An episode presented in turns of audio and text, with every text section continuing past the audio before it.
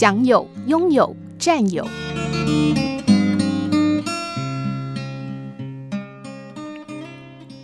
最近我去见了一位老业主，过去我帮他设计许多家的旅馆，一家比一家华丽。后来他生了一场大病，到美国住了十几年，现在又回台北。他说他的观念完全改变了，过去经营的旅馆设计是用加法，现在要求用减法，一家比一家精简，不止成本低、回收快，而且整理方便，生意反而更好了。减法的设计，我们学建筑的早就知道 “less is more” 的道理。我想不只是设计，现在也可以用减法来过生活。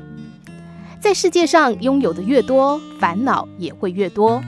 前阵子，我为一位建筑商做家庭室内设计，两个儿子的房子都是上百平。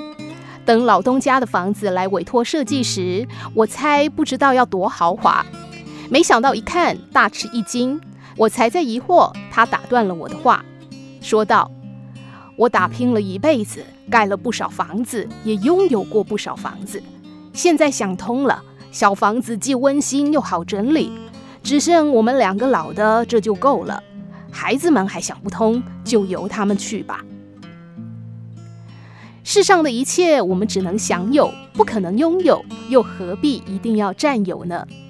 因此，年过半百，非必要的东西不再添购。去旅游时，再也不买东西回来了，也不想跟风景合照，只拍一些会让自己感动的景致、上帝创造的美或设计上的创新。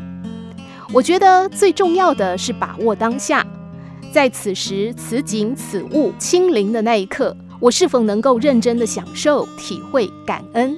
那一刻才是需要的。现在该是以减法过人生的时候了。常常提醒自己放下对世界的欲求，放下心中的挂念，卸下对人的恩怨，过减法生活，轻松面对人生。人一无所有时，很容易满足；一旦拥有，反而总觉得不足。心不要贪，一个人能得到多少，不是自己能决定的。